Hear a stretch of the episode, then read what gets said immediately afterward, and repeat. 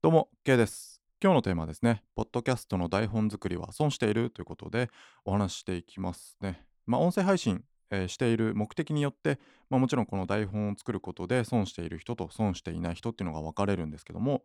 まあ、その目的によってはですね、台本作りをすることで損をしているという人が間違いなくいます。間違いなくいますね。えまあ、例えばあの趣味とか読み聞かせとか、まあ、初心者の方ですね、えー音声配信を始めたばっかりで、まあ、ちょっと緊張したりするということで、まあ、台本を作るっていうのはもちろん、えー大切ですね。まあ、その初めの一歩っていうのがとても大切なので台本を作ることで配信が楽になるのであればですね台本を作って全然大丈夫だと思いますあとはまあ読み聞かせの人っていうのはどうしても朗読になりますし、まあ、趣味でこうなんかやってるっていう人には特にそのポッドキャストをやる目的っていうのはないですよね配信すること自体があ趣味だという方には、まあ、特にまあどうのこうの言われる筋合いはないと思いますがまあそうではない方ですね。えまあ私の場合ですね音声配信している目的っていうのが大きく分けて3つあります。1つ目がですね人の役に立ちたいということですね。で2つ目が信頼獲得のため。で3つ目が自己成長のためということですね。人の役に立ちたい。信頼を獲得したい。自己成長したいと。このいう3つの目的があって、まあ、音声配信毎日やっているわけなんですけどもまああー綺麗事ですよね。人の役に立ちたい。綺麗事のように聞こえますが、まあ、これはですね、まあ、貢献人に貢献したいっていう気持ちと、まあ、あとは承認されたい。人に認められたいっていう目的があります、まあ、言葉にすると、えー何言ってんのって感じですけども、まあ、この人の役に立ちたいっていう綺麗事の裏にはですね人に貢献したいっていう純粋な気持ちのとがある反面ですね、まあ、承認されたいという気持ちもありますよっていうところですね正直に言うと。で2つ目の、まあ、信頼獲得信頼を獲得したいこれは、えー自分のビジネスにつなげたい、まあ、ビジネスと呼べるようなものはまだないんですけども、えーそういったものにゆくゆくはつなげていきたいので、まあ、マーケティングということで、えーコツコツと信頼を積み重ねていきたいということですね。こういうふうに毎日自分の肉声を取ることでですね変な詐欺まがいの人だと思われることは少ないと思います。そしてこのコンテンツはしばらく残ってしばらくというかまあずっと積み重なって残っていくので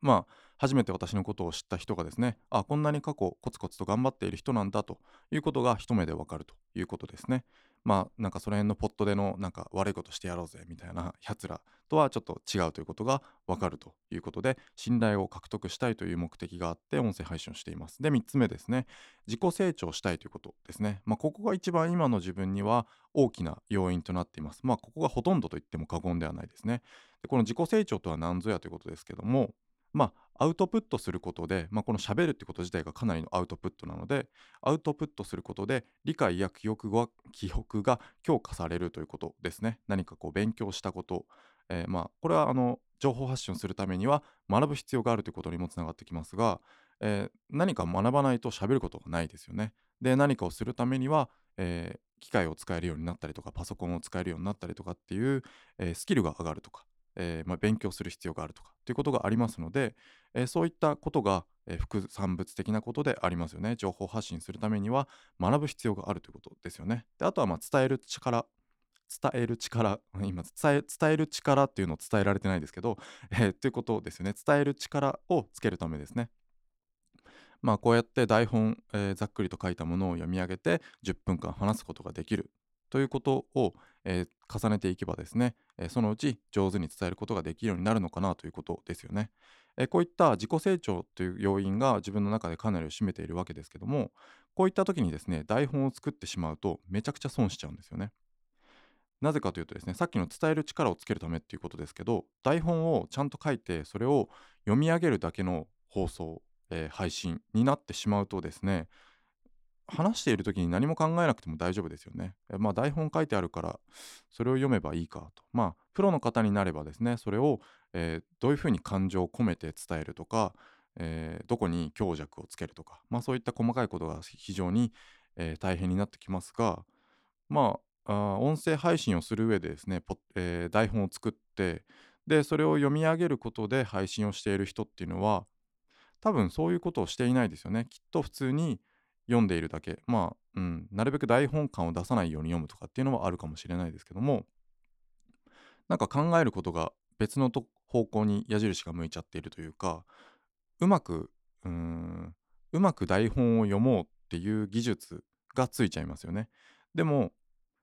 えー音声配信をしている人って別にプロのナレーターになりたいわけじゃないですよね。あの Audible 出版とかで、えーこう仕事を受注したいとかそういう目的があってやってらっしゃる方っていうのはあまりいないと思いますのでそうじゃない方っていうのはこの台本を読み上げるっていうことで、えーえー考えるべきことというか勉強するべきことうーん成長していく方向がずれているっていうことですよね。別にあの映画とかドラマとかに出演してこう台本を演技と一緒に、うん、自然な形で読み上げたいとかそういう目的がある方ってあんまりいらっしゃらないと思いますので、えーそうじゃない場合はですねそうじゃなくて台本がない状態でいかに自分の言葉を、えー人に分かりやすく伝えられるようになるかっていうことが、えーすごくこの音声配信をする上でメリットの一つになりますのでそのメリットを潰しちゃっていることになっているというわけですよね。音声配信をすることでですね自己成長の場を、えー自分で潰してしまっているということです。なので台本もちろん初心者の方とかさっきも言ったように初心者の方とか、まあ、読み聞かせとかはまた別ですけども、えー趣味でやっている方という方以外はですね、えー何か目的他の目的があってやっていると思いますのでその目的を達成するためにもですねこの自己成長っていう音声配信は自己成長できるっていうことのメリットを潰さないようにあえて台本を作らずに放送してみるってことをお勧めします。まあ音声配信は自己成長するためのももう格好の場でありますのでそこでですね一言一句台本を書いてしまうと自分でその成長する機会を奪っているということになってしまいますので特に話すのが苦手とか人前で話すのを緊張するとかそういったことを思っている人そういった悩みを、えー少しでも感じている人っていうのは、えー逆にですねこの逆説的に台本作りはしてはいけないということですね。もちろん最初はなんか何言ってるか分かんないとか私のようにうーんとかあーとか、うん、違うなとか この例えダメだなとかなるかもしれないんですけど、まあ、そのうちですね、えーそういった自分に嫌気がさしてですねなんか本とかで勉強しだすかもしれないですよね。えー YouTube で話し方について、えー一生懸命解説してくれている人っていうのもいますのでその人の YouTube で勉強するってこともありえます。なので、えー最初はうまくできないのは当たり前なので、えーとにかくですね台本を作らずに配信してみることをお勧めしますね。もう私の場合話し方に関する本10冊以上買っていますのでまあ読めている読めているのかっていうとあんまりそのはかどってはいないんですけども全部読めてはいないんですけども、えー実際にそういったパブリックスピーキングといった、えー話し方に関する本とかですねあとは話術、うんまあ、話術関係とかちょっとまた話は別になって表面的な技術とは違うんですよね。で表面的な技術だけを語っている本っていうのはお勧めしません。話し方に関する表面的な技術例えばアナウンサーの人とかが勉強するようなことですね。えー声色はどうするとか聞こえやすい声にするためにはどうするとかそういった表面的な技術スキルだけを語っていることを勉強するのももちろん大切なんですけどもそれは最初に勉強することではありませんね一番土台となるのは、まあ考え方っていうのが土台となっていてその後に表現っていうのが来ますので、まあ、そのパブリックスピーキングをするためのなんか考え方みたいな、えー一番土台となる型の勉強していくことをお勧めしますね。えーやっぱりこの型っていうのがありますので型に沿った話し方とか、まあ、そういったものを勉強するとですねあなんだ結構型分かれば、うん、なんとなくできそうだなって思う、まあ、できるかできないか別にしてですねできそうだなっていう感じにはなりますので、まあ、この自己成長っていうのを一番重きに置いてですね音声配信することをお勧めしますね。